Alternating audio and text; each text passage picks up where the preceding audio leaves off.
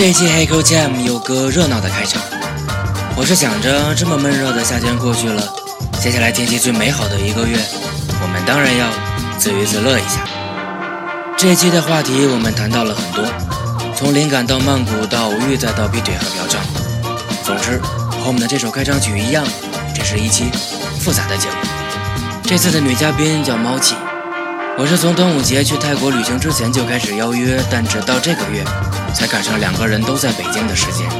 我想说，真不容易。就连这次难得约到的录音档期，都是赶在女嘉宾正经的约会项目之前挤出时间跟我聊的这次不正经的。那么接下来就有请我们这一期《黑 girl time》的女嘉宾，被我在节目里整的有点糊涂了的猫气姑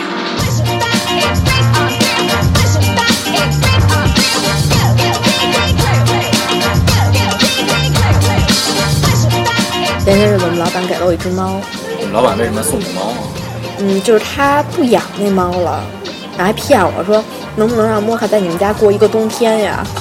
我说可以呀，然后我就把猫接回来了。之后他再也没有提过把它接回去的事儿。现在夏天都已经过完了，那但我跟那猫已经有有感情了，我说就养着吧。老板把猫送回去的套路跟约姑娘的套路不一样。啊，对，挺变态的，反正。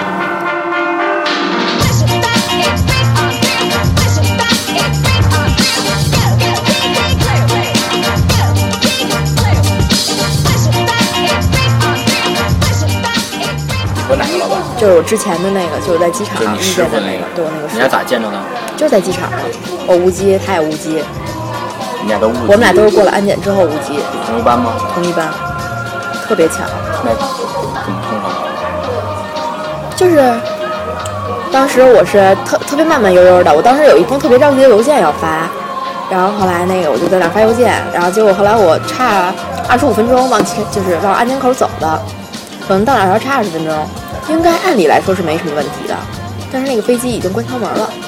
然后后来那个我走过去之后，我就看一老外，然后舔着个大肚子，然后那个特别壮，然后他那个上身也不动，就保持直立，然后那小腿就跟那噔噔噔噔噔紧倒，然后就就往那边跑，然后抓着人那地勤，然后因为那安检口就已经没人了，就是那个登机口那块就空了，然后抓着地勤的手，然后跟地勤说说飞机呢，然后地勤跟他说。飞了，然后我说这老外说说说还说挺好，还嘲笑人家呢，然后我就慢慢悠悠走过去了，然后看，哎，我那航班也飞了，就我们俩都过了安检了已经，然后我们俩就一块办手续呗，还得回来呀，然后后来就一边办手续一边聊天，给他看我好多绘画作品，然后他就觉得不错，挺好。后来你们那航班怎么办了？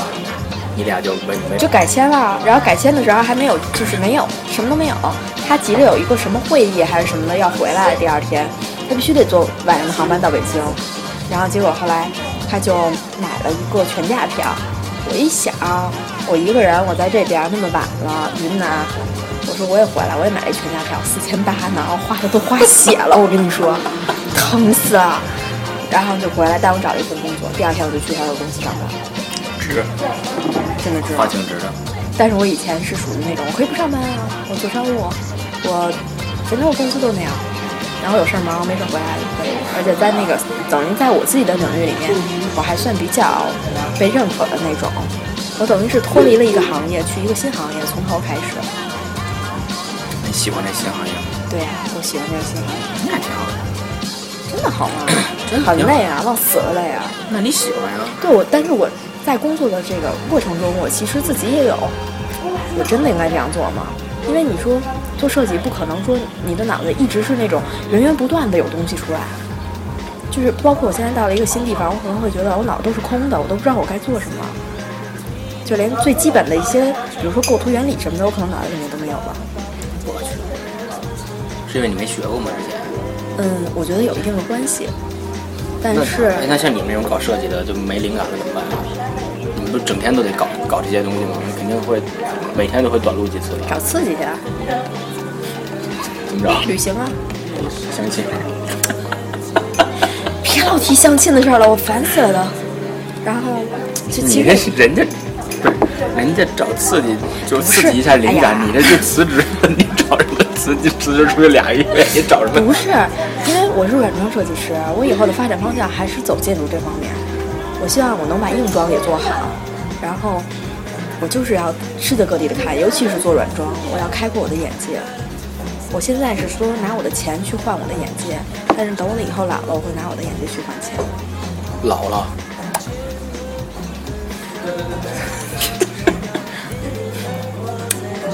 就是我得到处看嘛，那别别等到老了呀！你那那我就得现在积累啊。那我就天天闷在这个小地方，我也不辞职啊，我就天天挣那几千块钱。可以看国家地理。风土人情行吗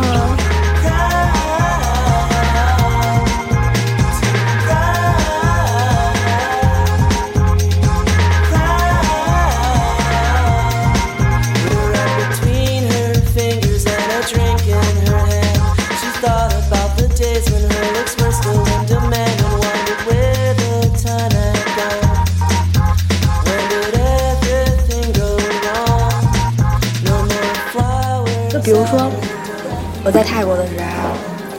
个我不跟你说那个水上市场吗？嗯，然后说我看见好多小孩儿，他们就在那个河边上玩儿，然后玩儿，他们就是就穿着衣服就蹦到河里面去了，然后玩儿特别开心。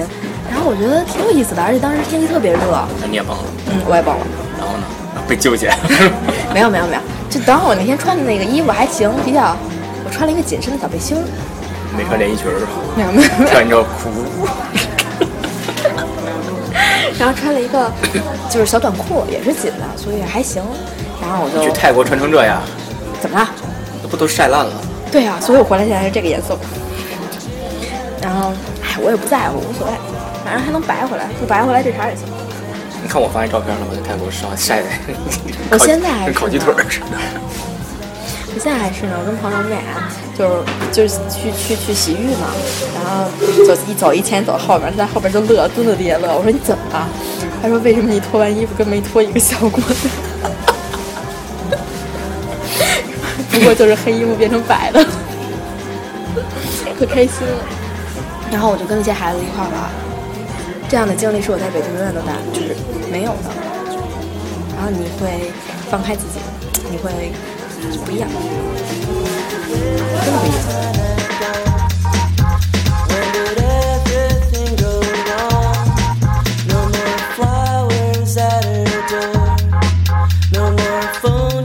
然后后来那个他回家之后，就跟他媳妇儿说，说我我们俩到了北京已经是凌晨四点了。然后后来他跟他媳妇儿说说那个，我哦对，飞机上认识一小姑对对对我现在在飞机上遇见一小女孩，我特别喜欢她。然后她媳妇儿睡得朦胧蒙登的，然后跟她说啊，我说你这么晚才回来呢，找外遇去了呀？他媳妇儿是中国人吗？是，然后那个他也是中国人，他只是外貌看起来很像外国人。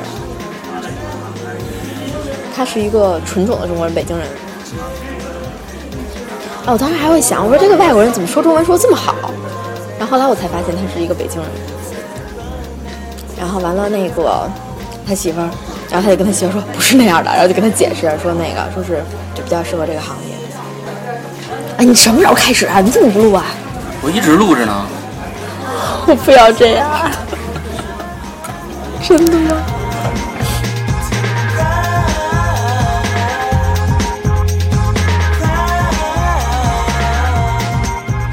我旅行不光是为了找灵感嘛，还是找对象？还找什么？就是放松一下，因为咱们现在生活的节奏太快了。不，你那工作有什么可快的？每天就敷面膜、吃东西。那我之前的你怎么不提之前？我刚来这公司两个两个礼拜，很累的。你从最开始的时候跟甲方接触，然后再到，明白吗？明白？你要跟甲方确定方案的，然后之后你去给他设计方案，这一套方案你要把它设计出来，然后设计的我我我也是做乙方的，我知道。对啊，让他满意为止。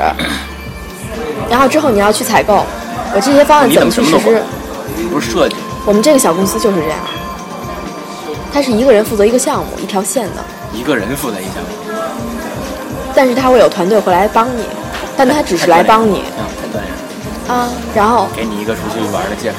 他们都管我叫胶线女王。胶线，对，我的工厂在顺义，就等于说我这些东西，等于说我去下单，我设计的这些家具，我要把它实现，我要去顺义，然后我采购可能在南边，在北，就不一定在哪儿，就不一定在哪儿。然后我的当时我负责那个项目在门头沟，在西边，等于我每天都是在全北京市的跑，跑五环是吗？对，每天都在我。是给你写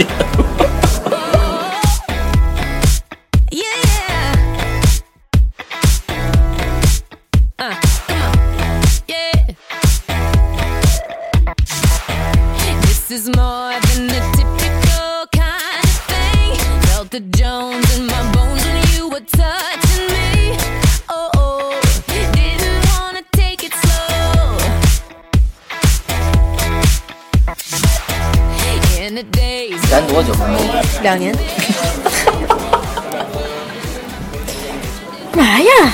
你们，你们都，还行嗯，我妈很着急啊，她就觉得现在这个年龄应该稳定下来了。你身边的朋友都已经有小孩了，然后你还自己一个人越来越不稳定。啊，对啊，然后你还一个人，你还到处跑，到处玩，所以她就会觉得你你你这是要要怎么着？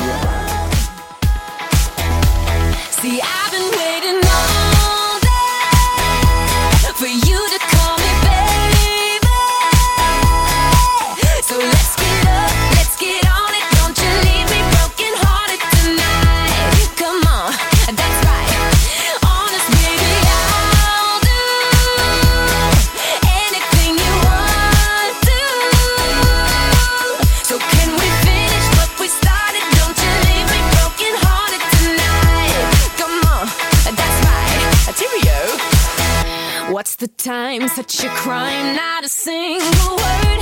Sipping 要怎么着？我就是觉得这个事儿急不来，就真是可遇不可求，对吧？你给找个岁数大的，那你不会觉得有代沟吗？还好吧？嗯我就希望，就其实这些我都没有硬性的规定。我说我要找一个什么样的男的，多高多矮，挣多少钱，然后多大岁数，这些我都没有。我就希望我找到了一个，呃，能跟我相处非常舒服的人，我们俩能够沟通，我觉得这是最重要的。就能沟通就行了。哎呀，不是那种沟通，就是那种心灵上的依赖，我觉得这比较重要。你懂吗？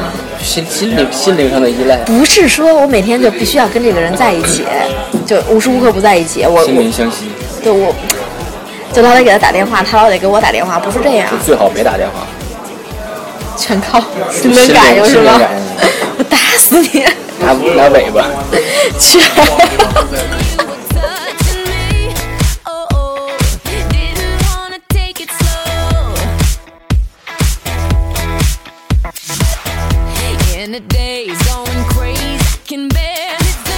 你觉得一个男生劈腿跟嫖娼相比，你更能接受哪一个？我觉得这都属于人性吧。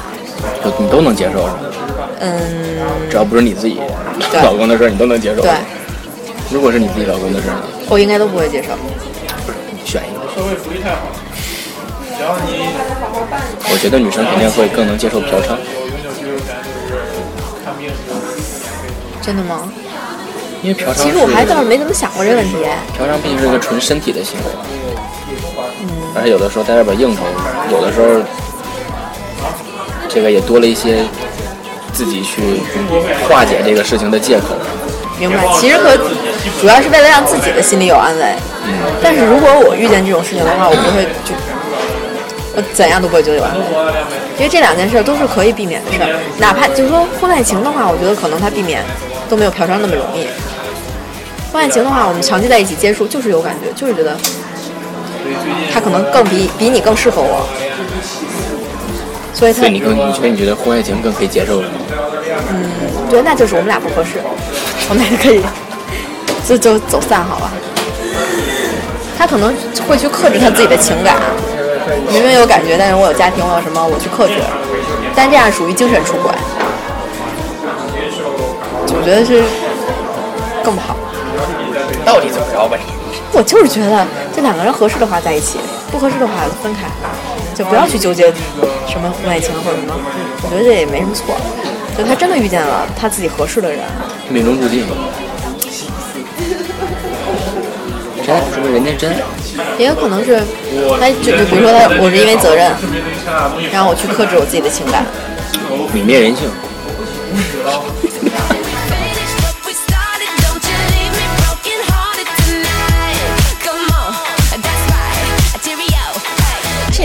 太难了，我也没遇见过，我怎么跟你说呀？以后万一遇着呢，你得提前想清楚这我我个事儿。我我我这遇见再说呗，这个到时候我都没遇见呢你提前想好是吧？一哭二闹三上吊呗。太不战略了。哎呀，我是今儿的事儿我还没干好呢，我还想明儿。对，先想转转正的事。对呀，不会想那么多。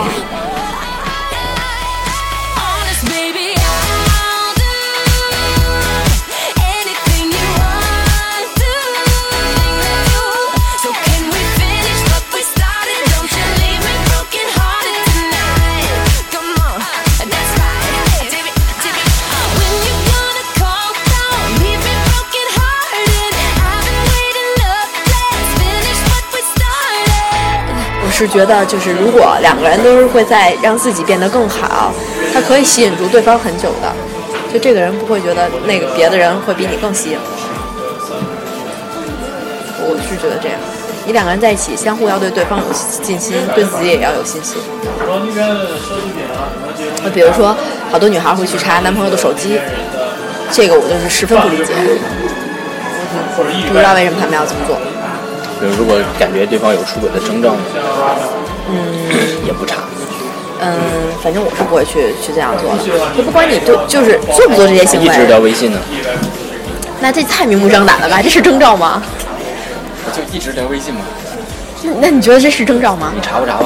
我不查，我会跟他说，说什么？我会直接问他，我说你在跟谁聊微信？朋友，有必要这样这么频繁的聊吗？朋友嘛，有事儿吗？那两个人是不可能这样相处的。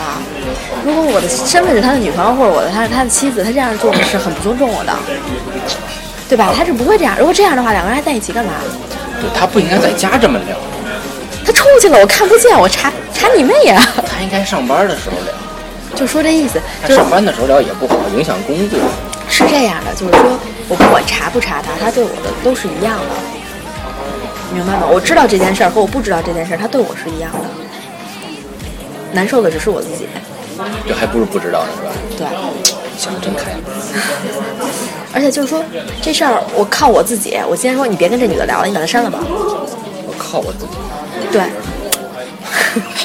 不是，我就说就靠我一人儿。我跟她说，你把这女的删了吧，你别跟她聊了。我发现有征兆了，我去去用一些什么计谋什么什么什么，我让他不不跟他联系了，不让他又一个这个不是他的问题，而是你的问题。啊？怎么个意思？was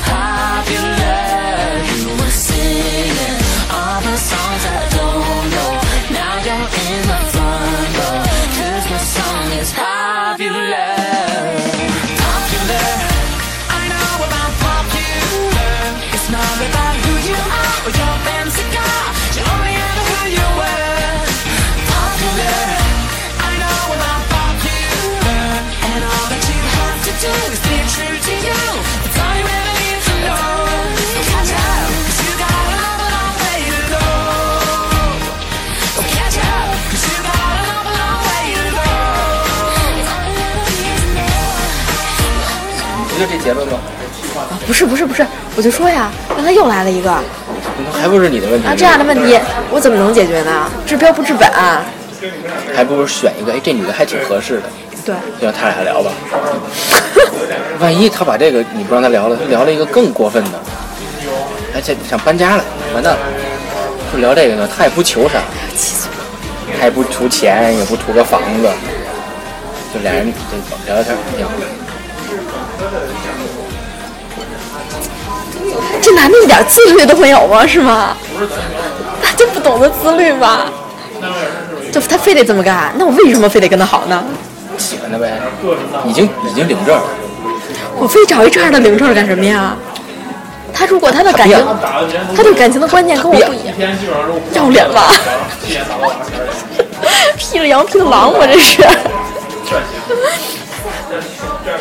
我是觉得吧，就感情这个事儿，一定要是相互都十分欣赏，就十分就能走在一起的人，他才会走在一起。我找一这样的，心里还恨不得惦记十八个呢，天天出去聊微信去，我我我弄他回来干嘛呀？还不够自己糟心的呢，我一人过好不好？虽然说这事儿不可控，但是我觉得，如果我让他觉得过得舒舒服服的，然后什么都开开心心的，他为什么要去找外遇呢？他也挺努力的呀。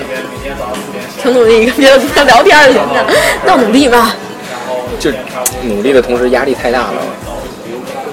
你指的哪方面努力？我是说情感方面努力工作哦，工作，工作我觉得是另外一方面了。如果我找一个男朋友，我不希望他工作有多努力。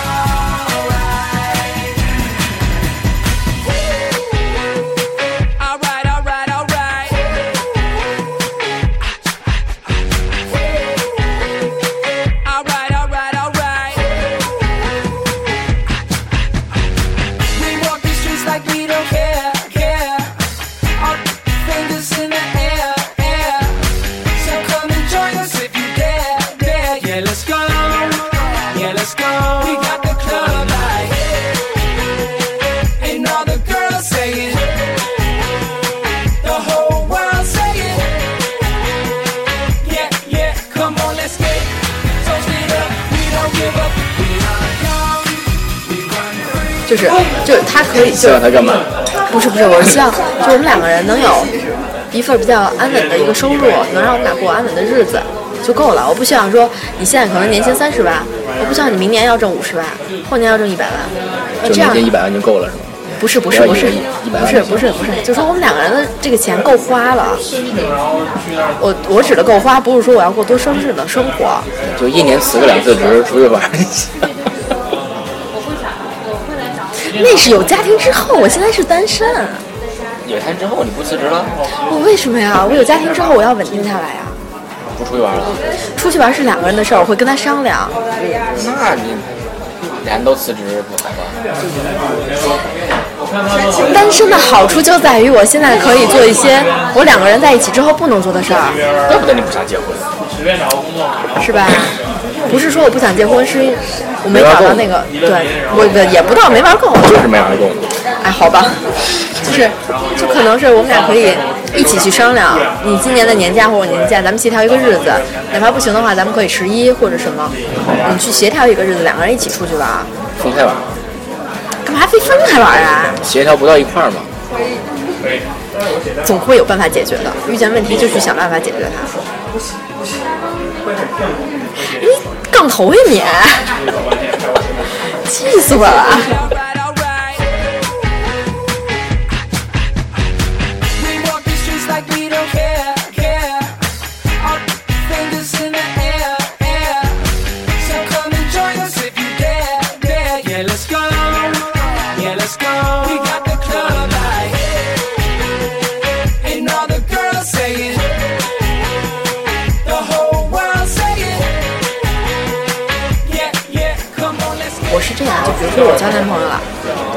会把我的朋友圈跟大家分享。然后大家立马觉得这女的不靠谱。我朋友都很好，我的朋友，我觉得我朋友是我最大的财富。我也这么觉得，你是我最大的财富之一。谢谢，真的真的，我没跟你开玩笑，我就觉得这些朋友真的很好，我从他们身上能学到好多东西。废话，你觉得咱们不好，干嘛要做朋友？哎呀，真烦！我一定要夸奖大家一下，而且就是这段我会剪掉。讨厌。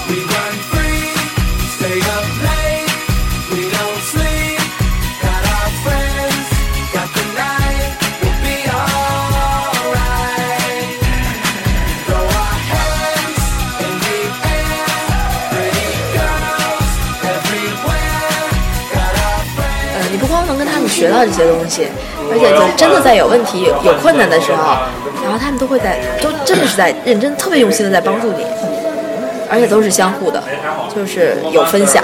那你读那个读那个他会分享知识给你，会分享好多东西。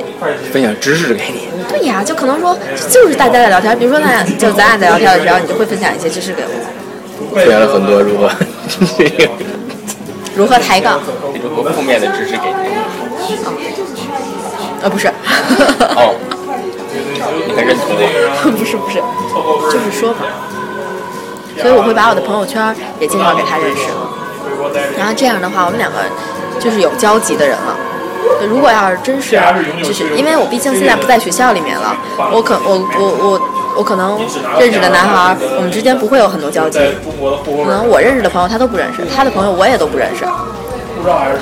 你刚才是说你认识的朋友基本都男孩是吗？不是，你刚才说我认识的男孩儿，我认识的朋友没后来改啥成，了我认识的朋友。是吗？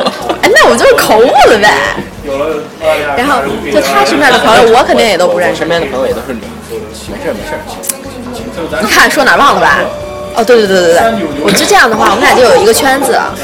然后比如说聚会啊，然后我可以让他参加我朋友的一些聚会，然后大家会有的玩，他也会对我比较放心。他知道你和什么样的人在一起，就比如说我出去玩呀或者什么的，因为认识了他朋友之后，发现他朋友太糟了，怎么办？我有遇见过这样的情况。嗯，怎么说呢？嗯，我不会去强制的去去跟他说你不要不要去跟他联系啊，或者怎么样的。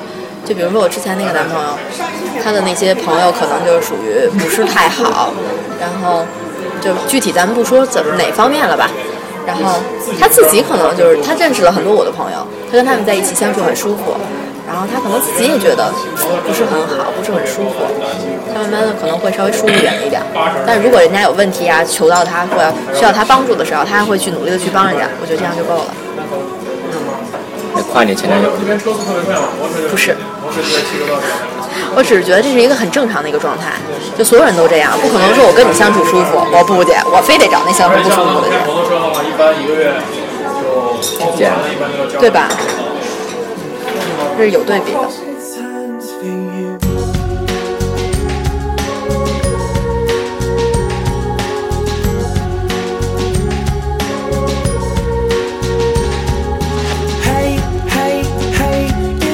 觉得就是我发小好了，那 他这样，我也觉得就是我发小好，我 就是跟他们有的说。说明他是一个很重情义的人。那也有啊，我之前有交过两个男朋友嘛，所以一般这个对照位置一共才交过两个男朋友。对，第一个七年，第二个一年，然后七年那个男孩就属于我之前那个男朋友，就我之前的那个发小就是好，就是好，就是好，所以你还是喜欢这样的，跟他在一块儿七年。不是，你怎么回事啊？跟这没关系。哎呀，他就是觉得好，就是好，就是好，就是好，嗯，然后好就好呗。反正我会明确的跟他说，就是他们做的哪些事情，我实在没法接受，你尽量避免就好了。你看你就喜欢这样。不是，人家自己也有是非观念，干嘛非得要我说呀？有主见的男人你喜欢，好就好七年。什么玩意儿？你再再来一遍！哎呦，你气死我了！你这。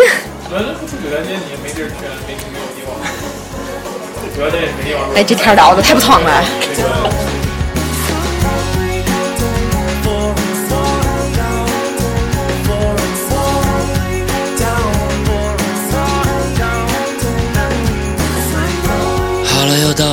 这期黑狗 Jam 的结尾。猫气说和我聊得不太痛快，我想我应该是达到了目的的吧。既然女嘉宾并不想太早的在感情问题上有什么进展，那就祝你能多出去玩一点，去各种地方玩，怎么样？接下来是送给你的歌，就这样吧。